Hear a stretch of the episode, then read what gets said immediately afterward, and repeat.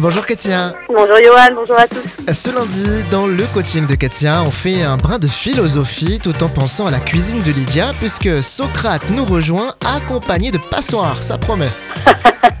oui, effectivement. Alors, il y a 2500 ans, le philosophe Socrate, il s'inquiétait déjà des ravages de la médisance, des ragots et de la mésinformation.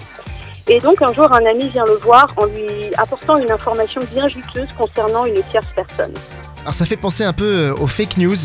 Euh, et comment faire du coup pour trier et analyser l'information que je reçois? Effectivement, face à cette euh, personne qui voulait lui donner cette information, Socrate lui a sorti trois passoires de réflexion pour savoir s'il voulait simplement écouter cette information.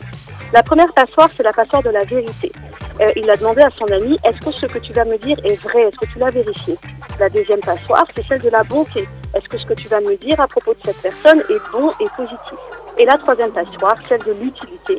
À quoi va me servir ce que tu veux me dire? Et Socrate a fini en disant si ce que tu as à me dire n'est ni vérifié, ni positif, ni utile, pourquoi me le dire et pourquoi t'écouterais-je? À quels enseignements pouvons-nous euh, en tirer de 1500 ans plus tard, du coup?